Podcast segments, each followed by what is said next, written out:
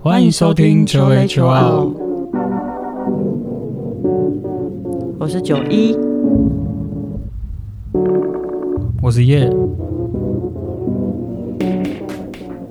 好，我们今天这集比较不一样，嗯，我对，们要来聊一个议题。嗯，对，那这个议题是你在 TED 上面看到的。对我在 TED 上面看到的，好，嗯，呃，反正我就是看到了一个访谈啊，嗯然后我觉得蛮有趣的。是我要讲的是抖音，抖音的，嗯， 它呃，在台湾应该大家比较没有在使用抖音啊，对啊，呃，至少我身边的朋友圈好像没有看到，嗯而且通常大家讲到抖音的时候，都是会抱一个反感的态度。可是以全球来看的话，用户人数非常的可观，嗯，呃，像是美国人口大概有三点三亿嘛，那使用 TikTok 的用户就高达一点五亿，就直接一半了。对，直接一半，哇，呃。然后，诶，虽然大家好像都会讲说抖音跟 TikTok 不一样，嗯，但我觉得看起来差不多。 它这只是海外版跟他们自己里面的，是哦，嗯，就是 TikTok 是海外版的抖音这样子。嗯，应该应该说，呃，他们在中国境内应该是看不到 TikTok 上面的内容啊，嗯，因为他们在中国境内抖音应该是有被监控过的我好内容。好想看看中国里面的抖音是什么。就以他们看新呃看新闻就知道了吧？你看他们被限制了这么多东西，嗯，呃，反正就是呃，对啦，应该是有也有一点点不太一样，只是使用的模式是一样的这样子。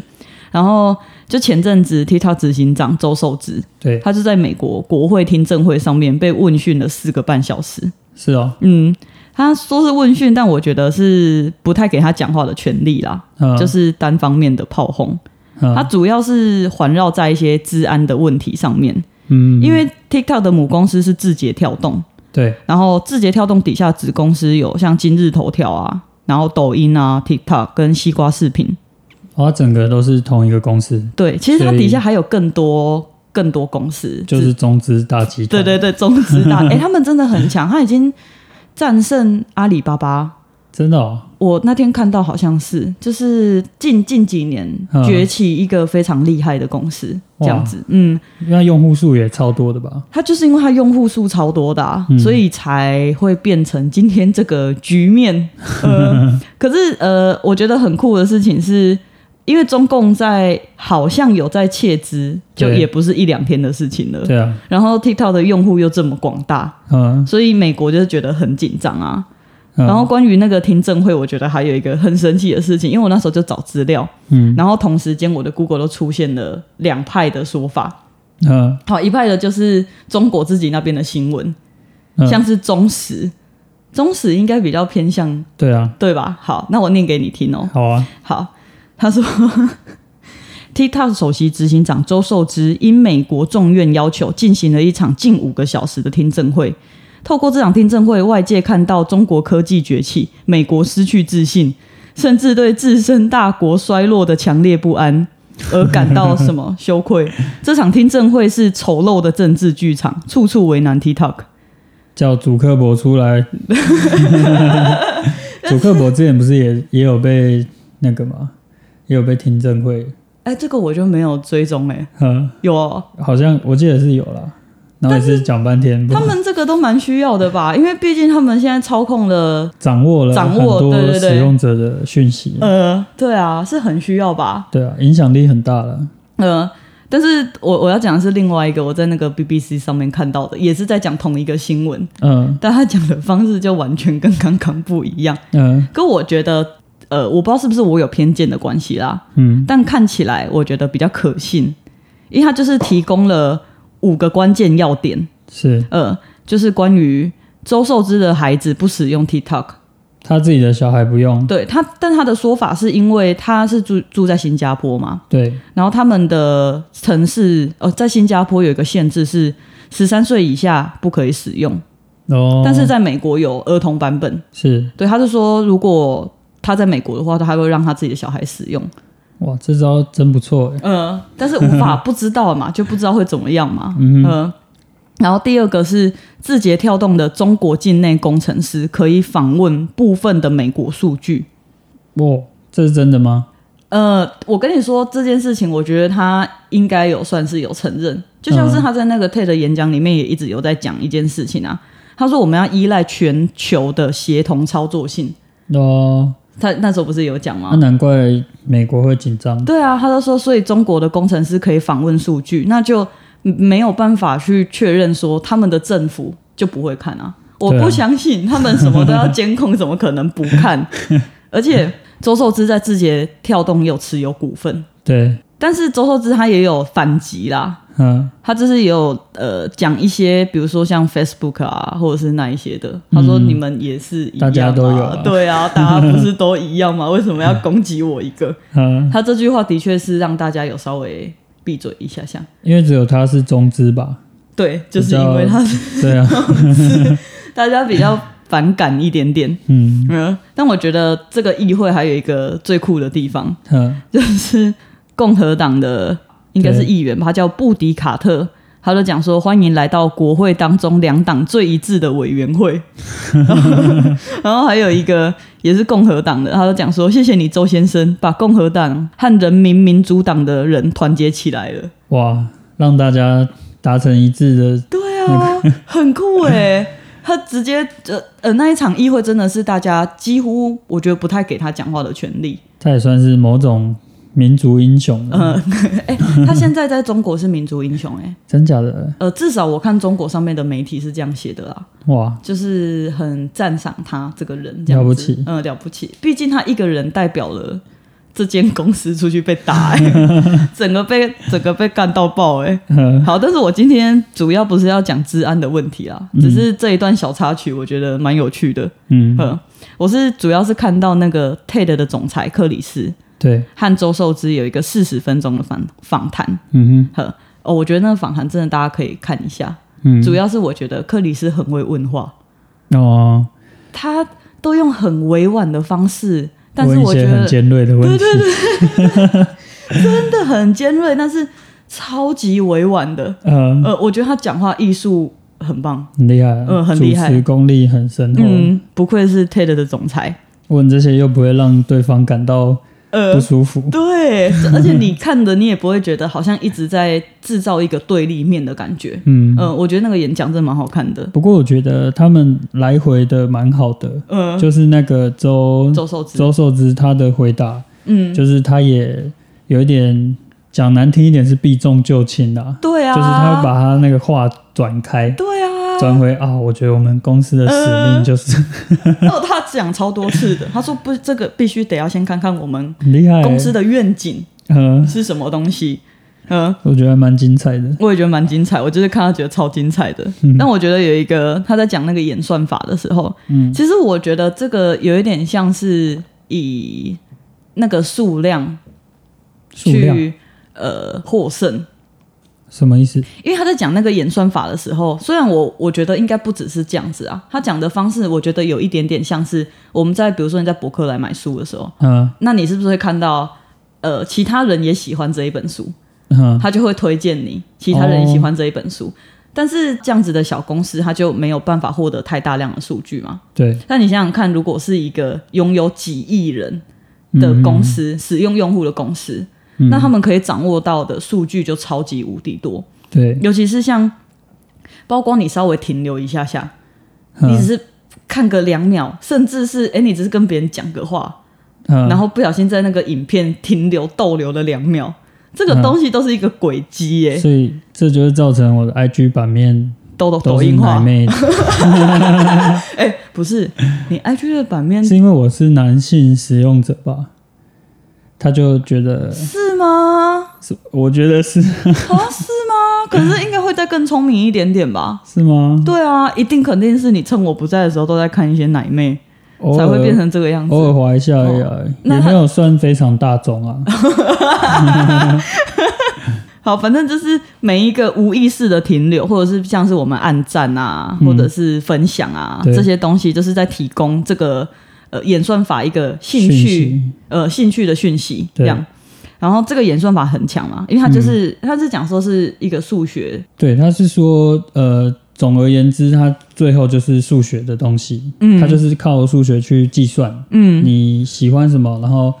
他举的例嘛，就是说，假设我喜欢一二三四，对，然后你喜欢一二三五，嗯，然后另外一个人喜欢一二三六好了，对，他就会去基于这些共同喜欢的东西，嗯然后去推荐你那些其他人喜欢的，嗯但你他可能还没有接收到的，呃呃然后呃，去推给你看你喜不喜欢，去预测你的喜欢。嘿，去把这些东西发给你，呃，但其实我们现在在使用的这些平台，嗯他们其实也都是用同一种方式啊，对啊，不只是 TikTok 而已。大家都要靠演算法啊，对啊，嗯，呃，但是就是如果是只有这样的话，应该是不足以让大家疯狂上瘾。嗯，就是克里斯也一直在问这件事情，嗯他说为什么就单独抖音特别的，好像造成了一个呃大家很上瘾而且很痴狂的这种状态。是哦，可是我觉得不管你用什么样的社交软体，嗯，或者是说这种呃媒体，都有这种上瘾的可能。因为我我们两个人都没有用抖音嘛，对，但是有时候我还是会刷，像以前就是脸书嘛，嗯然后后来到 IG 啊，嗯到现在的 Threads，嗯就是只是换一个东西，但是你都还是会有这种上瘾的机会。哦，但我想克里斯的问句应该是更嗯快速的上瘾，因为更快速，因为他的，我觉得他的问句应该是，呃，你们在开发这个城市的时候，嗯是不是有，呃，怎么讲，就是特别的去针对，嗯会让大家比较容易上瘾的方式，哦比如说像短影音啊，然后嗯直视的使用方式啊，嗯它其实是打破了我们原本的观影形态。对呃，其实这样子是更方便的，因为现在几乎没有人会把手机打横来看，除非你要好好的看一个剧。如果我要好好的看，我就用电脑看，对，。用电视看我也是，所以大家应该都是直接这样滑，对啊往下滑，对啊然后就变成大家更方便的可以去观看最新换下的一个呃的这种感嗯一直不觉，断在刷新的东西。呃，然后你的多巴胺就会一直狂喷，嗯，嗯但是这个东西，我觉得它被发明出来，嗯，早在 TikTok 之前就已经有了。嗯诶，就是像嗯 Facebook 那时候，不是有很多、呃他们自己的工程师，然后嗯跳出来说、这个东西让故意设计的，让人家很上瘾。哦，对，然后他们良心谴责，过意不去，他们就不不做，然后跑出来当吹哨者嘛。嗯对啊，所以他一开始设计的其实就是像吃饺子老虎机，嗯对啊你一直往下滑，只是现在 TikTok 滑的是一个影片，嗯然后以前滑的可能是人家的贴文，嗯，对，所以你就是一直在重复这个动作，然后就很像在、一直在等一个最大奖，一直不断的刷，嗯而且它不用投钱嘛，几乎可以说是零成本的，嗯对，所以它就是一直在吸收你的注意力，嗯然后你一直在滑滑滑滑滑，然后一直在释放多巴胺，哦，真对的啊，耶，直到你滑到哇，我觉得精疲力尽了，被掏空了，你才会嗯，停下来，哦，那这是蛮恐怖的耶，欸对啊，因为我自己有发现，我其实注意力下降蛮多的。嗯，就算我没有玩抖音，我现在也是，嗯、而且你看我们在看书的时候，嗯，或者是在专注做一件事情的时候，然后休 息的那五分钟就会拿来划手机。看一看就受不了了，嗯、可是这就是在呃吸收更多的资讯，对啊，然后大脑完全没有在放空，嗯，而且它一直在喷多巴胺的这件事情，其实会造成大脑的不平衡。嗯，因为我上次就有查到了一个，他专门在讲像是忧郁症。对，的这类的东西，这样。然后他在讲说，其实像现在的社会嗯很安定，嗯然后但是为什么承受忧郁症痛苦的人越来越多，或者是自杀的人越来越多？嗯，他讲说，就是快乐越是垂手可得的社会，人就会越不快乐，太容易了，太容易了。神经科学家发现，嗯，快乐跟痛苦是共存的，对啊，然后大脑处理快乐的部分，也是同时要处理痛苦。嗯，嗯而且要努力的让两边保持平衡，像天平一样，就是不会一直倾向同一边。嗯，那你看，就是我们现在不只是物质极度丰富，对然后现在还有这么多这种多巴胺喷射的这种软体，对，然后我们就会一直不停的喷。嗯然后，当我们的大脑习惯某一种强度的快乐的时候，下一次要透过同一个方式得到快乐的时候，就会就没有办法，哦就，有点像在吃糖。也会边际效应递减，呃，就是你要付出更多的努力对，才能得到这个快乐，呃，嗯，所以大家就会倾向，也没有倾向啊，应该会造成更多的像是忧郁对这类的东西。我记得之前有看过一个，我忘记是影片还是报道，嗯然后他也是提到说你的快乐，嗯好像也是在讲多巴胺断食的嗯吧，嗯就嗯，是说你的快乐跟痛苦必须要平衡。对啊，所以为什么做一些很痛苦的事情之后，你会觉得感到很快乐舒服？对，嗯因为他自己身体里面自己会去平衡。当嗯你感受到这么强烈的痛苦，然后它之后就会释放，呃，不管是多巴胺还是脑内啡，嗯，然后让你体验到这个快乐，让你的身体平衡回来。所以我们最好的方式是去选择很赞的痛苦，很像是跑 步、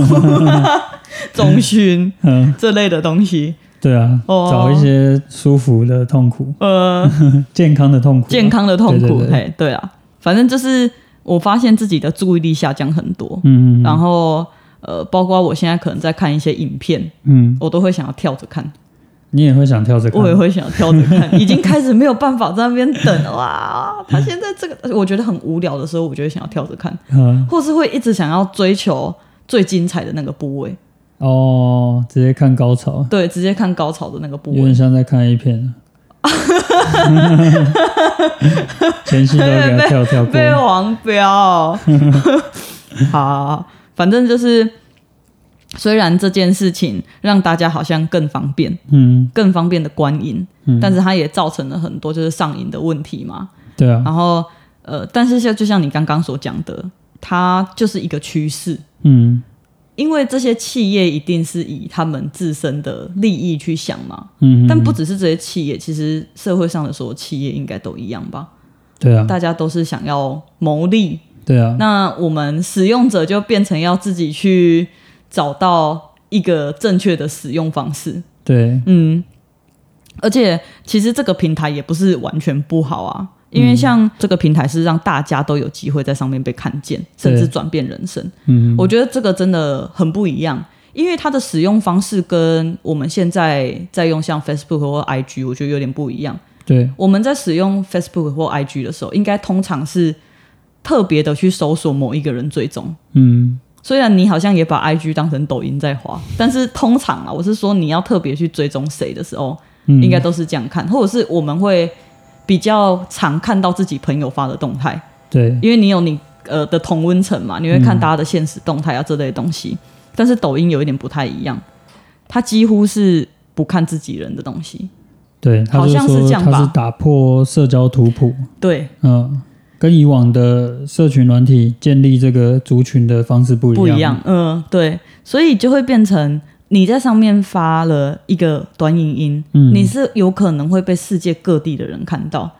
对啊，而且也的确有很多人因为这种方式而改变他们的职业，他们不需要再做他们原本不想做的事情，嗯嗯嗯，嗯，就是改变他们的人生啊，这样子，所以它也不是一件一个真的很不好的东西，就是看对我们怎么用。而且，像我前阵子在找资料的时候，我就发现国外有超多不同领域的专家，他们都有在 TikTok 上面发布一些新知，是哦，呃，而且很常发布嗯，一些新的东西，他们都会在上面讲，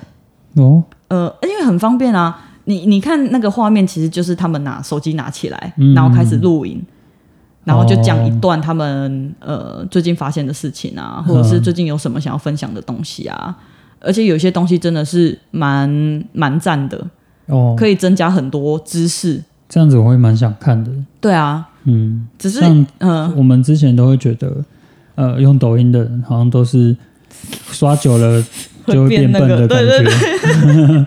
因为都看一些很烂的东西。但其实没有啦。虽然我自己还没下载，嗯但是呃，就有发现其实有很多国外的嗯，学我之前者有听古埃有讲过，哦，真的、哦，对他怎么说，说，他说其实那个演算法，你只要训练它，嗯它的反应很快，嗯就是你大概喂它个十分钟的东西，嗯，它就可以丢出，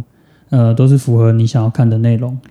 所以你如果刷刷出来的都是一些那种片的话，嗯，代表说， 你就是喜欢你就的，是想看对 啊，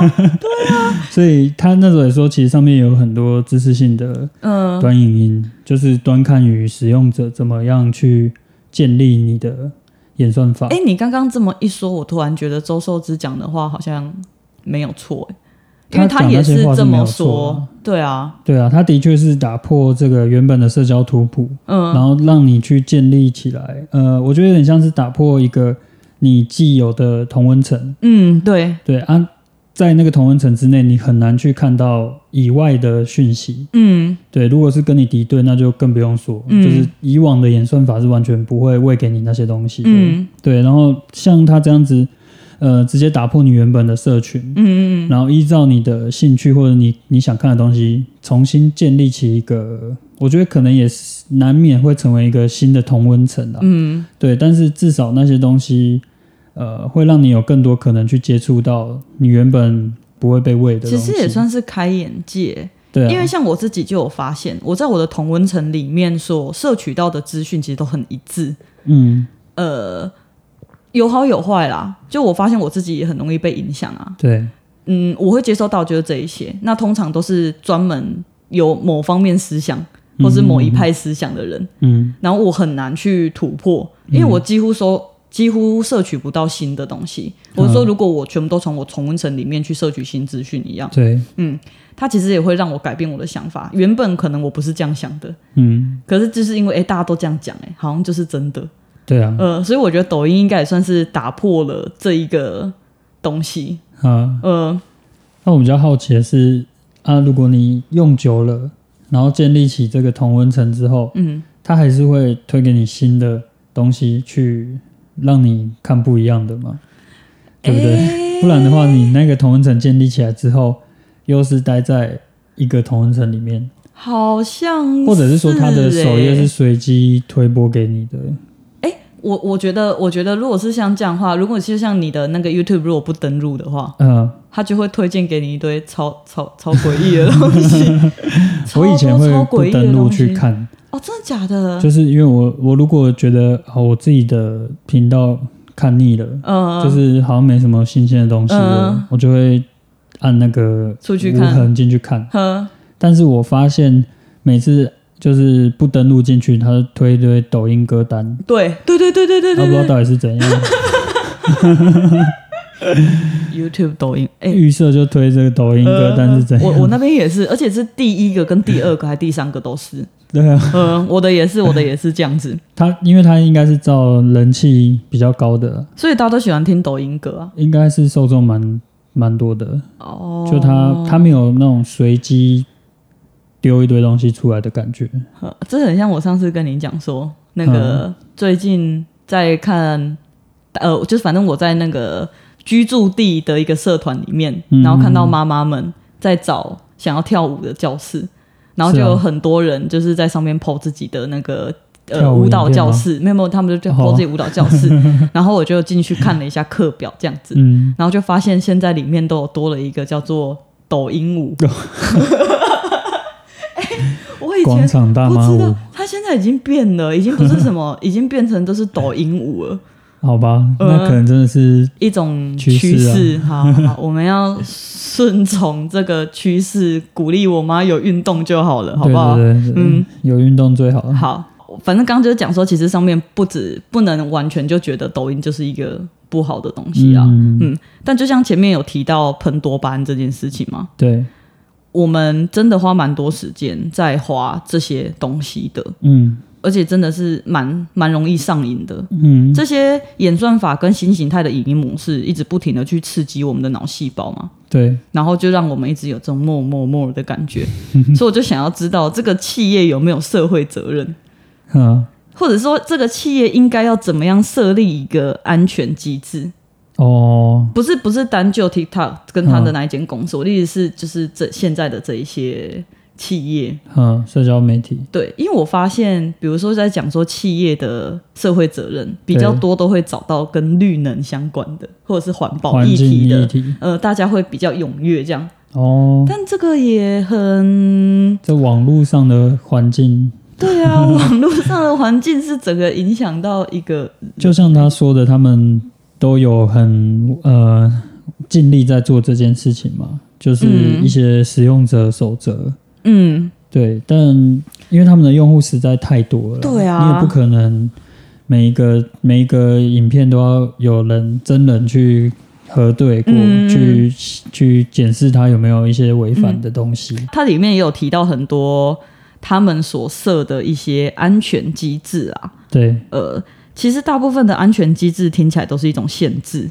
嗯，因为比如说是像使用的最低年纪，对，呃，不同国家他们使用的年纪有点不太一样，嗯，像是在美国就是十三岁以下的还有儿童版，嗯还有一些家长监控，嗯有，点像那个中华电信那个叫什 么？哎、那个叫什么去了？社群守门 哦员，禽兽蛮远， 对啊，有一点类似。嗯像这样子，但是这个有一点像是，好，假设有一个红色的按钮，嗯然后上面写禁止按压，嗯，就会引起更多人想要去压这个东西，就会啊引起更多好奇心啊。 这很像心理学家讲的那个心理抗拒啊，嗯在你的自由受到威胁或者是限制的时候，你就会产生更大的抵抗心态。嗯我一定要去按按看。对，一定要去看看。 所以这这个其实很难，嗯，他们只能做出这样子的相对应的，嗯，怎么讲方法安全机制、嗯安全机制，但是可能这也机制归机制啦，就是它只能设立在那边啊。嗯就像呃，很多河边也会设立不能游泳啊，干嘛的。呃但是我们小时候谁谁在管那个东西？呃对啊，你越设，我又要从这里 跳。呃，所以我觉得重点还是在它虽然有这个机制在，嗯有这个使用者守则，嗯，对它可以抵挡掉呃可能半数的人，我觉得就已经算有发挥很好的效果了。嗯，对啊，那剩下的其实还是着重在教育吧。我也觉得着重在教育，对啊，就是你的小孩子在使用这个东西、使用这个新科技的时候，嗯你有没有陪伴在他旁边，嗯，教导他什么样的东西是是 OK 的，嗯然后什么样的东西是为什么他不能，嗯或是怎么样的？像是。就像现在网络速度不是越来越快嘛，对啊然后科技也一直在加速发展嘛，嗯，我觉得我们现在必须要面对的问题，就有一点像是，像我以前，嗯我都觉得，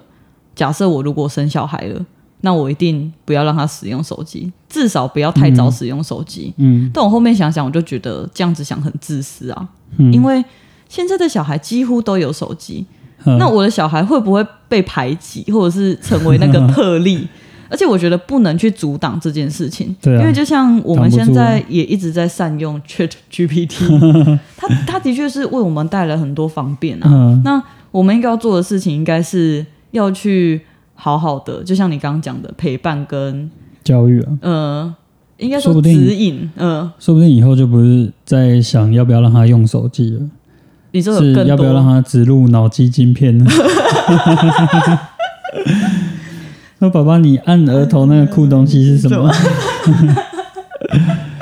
对啊，因为我觉得像刚刚讲这些限制，真的是没办法啦。我也觉得在限制以没前办法，就是生命想要什么，你是挡不住的啊。真的对啊，以前还在那种大型电视的时候，嗯就我还小朋友的时候，那时候为了要看看一些动作片，嗯然后然后我还自己就很小就已经会去找到我爸的那个解码棒，哈，以前电视有那种解码棒，哈，自己去把它找出来，然后我还知道要从哪里把它安装上去，你为什么知道然啊、后再才知道要转到哪一台。所以那个解码棒是一开始的色情守门员，对啊，它就是你没有那个的话，你转到那些频道就会是一堆杂讯，啊就是什么都看不是到是。但是你是有在后面偷看过吗？我其实也忘记我怎么会知道的，嗯但是生命智慧寻找出 路，它要出来，它就是会想办法。哎、我跟你说，我觉得这件事情也是一个很需要被讨论的东西，嗯就是关于呃性这件事情，嗯，因为我觉得这个也是教育应该要的一环，对啊，不应该是好像什么东西都要偷偷自己来，去摸索。或者是应该说会变相的觉得这件事情好像是一个很羞愧的事 情，哦，对啊，如果你嗯避而不谈的话，，对，嗯，但是反而让它更神秘。呃哇，我一定要知道。嗯，这个、这个都是 对啊，只能说运气好了，没有走得太 偏，啊好，还还嗯，还对啊算摸索的还 OK。还还可以，还可可以，以还可可以以，嗯而且小时候大家一定会交换啊，就是你有什对啊么，交换资讯，很不错的讯息，嗯，对啊，大家传阅嘛。 所以你不能靠这个什么守则，你就完全挡住，呃呃，你就完全希望这些使用者会遵照你的守则去做，嗯不而可且能啊对啊，一定你你有这个守则，他一定下一步就有破解的方式，对，对啊，所以我觉得守则是真的啊，就像前面说，只能挡住一半的用户，我觉得已经算是有很好发了，挥功效了。呃，对啊，所以你一定还是要建立其他的配套措施，但我觉得这就不单只是企业的问题了。嗯，对啊，就是你自己呃家庭里面的家长嗯或者是政府，嗯其实也都扮演很重要的角色。嗯，嗯，像我们今天讨论的是抖音嘛，但对其实不只是抖音啦，现在的这些社群媒体啊，或者是嗯现在的科技发展，其实也都一直在突破我们的想象。嗯哼，现在比如说像 AI 现在崛起了，对，然后大家也有很多担心嘛，怕 AI 被拿来当做一种犯罪的工具啊，或者是怕你在上面找到一些嗯不太好的资料啊这些东西，嗯，当盒然子蛋糕的制作方 法，类似。嗯但就是嗯，我相信这些引诱或者这些学者提出来的意见，嗯一定是有足够的影响力，可以让这些企业嗯去做出相对应的安全措施。是，但像我们一般的民众，我觉得我们也必须要去顺应这个潮流，对，因为它已经是一个必然。势不可挡的对啊科技发展。对啊，嗯哼，而且也必须得要承认，这些 AI 带给我们的方便真的是很很多。就是他们其实都是工具啊。对啊，他们都是一个工具啊。所以，我们应该要怎么样让我们的心理状态去跟上这个科技？嗯，就应该要从整个社会跟教育去着手。哦，嗯，所以如果像我们现在是刚开始嘛，对，嗯，那接下来的教育，比如说课本，应该会整个改掉啊，他们的课纲就不能再跟现在一样了吧？应该是有慢慢在改变啊。哦，对啊嗯、就是我们这个时代跟上个年代的人学的东西也不一样。我们现在还没有升，如果等到我们升，说不定翻翻课本就会发现，哎、 哎、已经是完全不一样的东西了。但我觉得家长的教育也很重要啦。但我希望是可以变成更着重在培养学生的好奇心的。哦，真对的，啊，因为现在有 AI 了嘛，嗯你也不用去学一些很复杂的解题，嗯或者是这个东西历史怎么背之类的。嗯对啊，你变成说比较重要的是你要问对的问题。嗯，对啊，所以培养孩子的好奇心，我觉得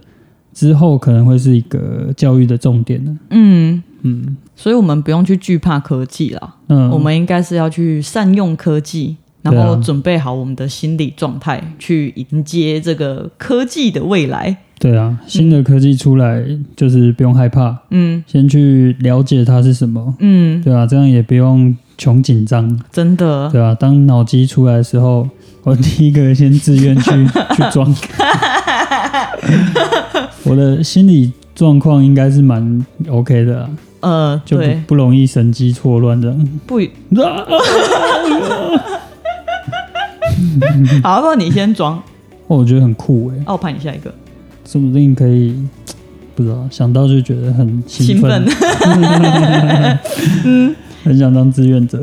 好，嗯那今天差不多了，对，到时候装完再跟大家分享这个脑机体验。那这期节目就到这里喽，大家拜拜